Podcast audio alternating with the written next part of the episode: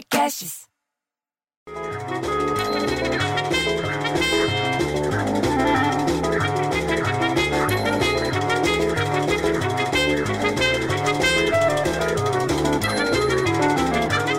Porra, bicho!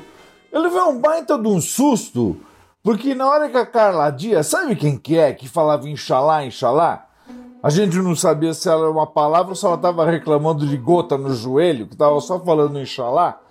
Então, na hora que ela voltou para casa do BBB 21, meu cunhado deu um puta de um pulo do sofá, bicho, que eu achei que ele tava tendo uma crise de hemorroida. Porra, bicho, vai assustar o outro.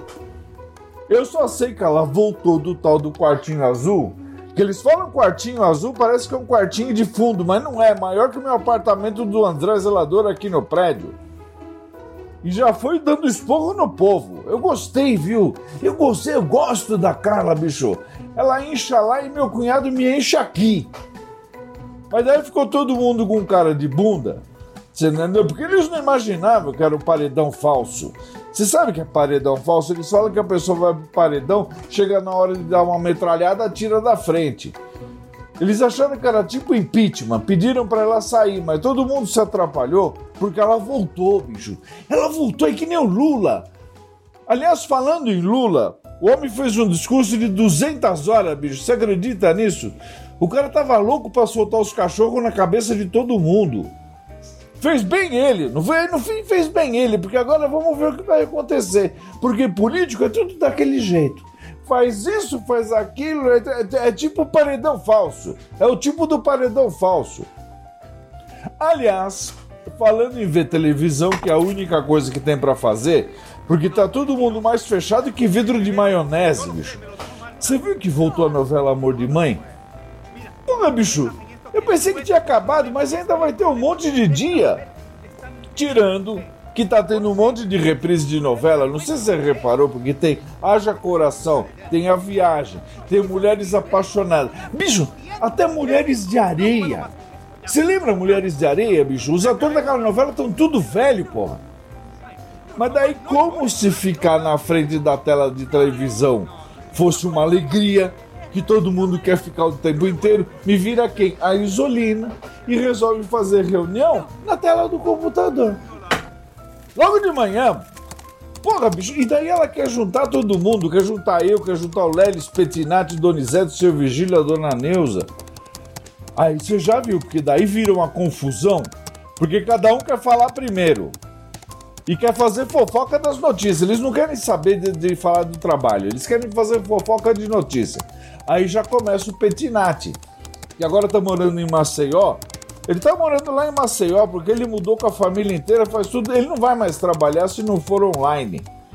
E aí vira o Petinati para falar que lá em Alagoas, você entendeu? Um idoso de 62 anos foi parado numa blitz de trânsito lá na, na L210, que é a estrada lá do, do, do estado. Ali em Paulo Jacinto, você sabe onde que fica? Ali perto de Palmeira dos Índios, Mar Vermelho, Mar Vermelho, Viçosa. Então, naquela região lá. Pois é. Diz que o velho mostrou para os guardas uma carteira de habilitação. Olha isso, bicho. Com nome e foto do padre Cícero. Pô, bicho, meu padrinho padre Cícero na, na carta do homem.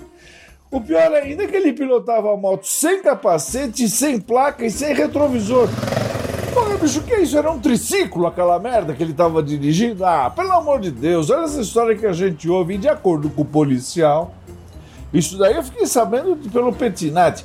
De acordo com o policial que fez a coisa toda, ao ser informado de que a carteirinha do religioso não valia, você entendeu como carteira nacional de habilitação, que a gente chama de CNH, a carta, a tal da carta. O idoso explicou que tinha ido até Juazeiro do Norte, lá no Ceará, oito meses atrás, e viu numa barraca de coisa religiosa e que o vendedor disse para ele que o documento era válido no país todo. Você acredita nisso, bicho? Diz que as equipes orientaram que aquilo ali, a carteira, não existia, que ele foi enganado. Mas o homem alegou que estava o quê? Que estava certo e ainda discutiu com a, com a turma. Discutiu com todo mundo, ele fez uma maior confusão com a equipe achando que o vendedor estava certo, falando que o vendedor estava certo. Ou seja, o safado vendeu a carteira porque viu que o homem era de uma certa idade, que era um pouco ingênuo, Porra, olha como o povo quer passar a perna no, nos velhos, bicho. Você acredita num negócio desse? Não dá para acreditar. Falando sério, o que a Isolina queria saber, mesmo que queria porque queria, era saber do tal do toque de recolher que tem em São Paulo. Você entendeu? Porque agora tem toque de recolher, só falta vir alguém com uma corneta tocar na minha cabeça. Aí todo mundo ficou com cara de bunda. E eu que fui falar na camerinha, porque a gente estava em reunião na camerinha do Zoom.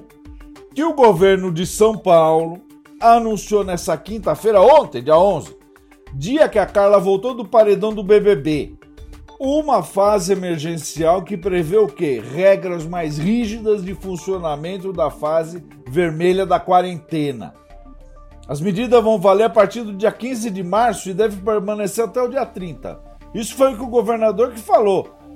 A nota diz, abre aspas, parágrafo travessão a gestão de João Dória, do PSDB, suspendeu a liberação para realização de culto, missa e outras atividades religiosas coletivas, além de todos os eventos esportivos, como o jogo de futebol. E instituiu o toque de recolher das 20 horas, 8 da noite, até as 5 da matina. Mas o presidente chiou feio lá em Brasília que também vai ter toque de recolher, e saiu na imprensa, abre aspas, parágrafo e travessão. O presidente Jair Bolsonaro afirmou nessa quinta-feira, dia 11, ontem, que o toque de recolher determinado pelo governador do Distrito Federal, que é o Ibanês Rocha, ele também fez lá em Brasília o toque de recolher, é uma medida de estado de sítio que somente ele, somente ele, mas ele mais ninguém, na condição de presidente da República, poderia tomar mediante consulta ao Congresso Nacional. Fecha aspas. Espera só ele ver que o Dória fez a mesma coisa. Ixi, isso daí vai dar um pano pra manga que você não imagina. Ah, ah lá, pronto.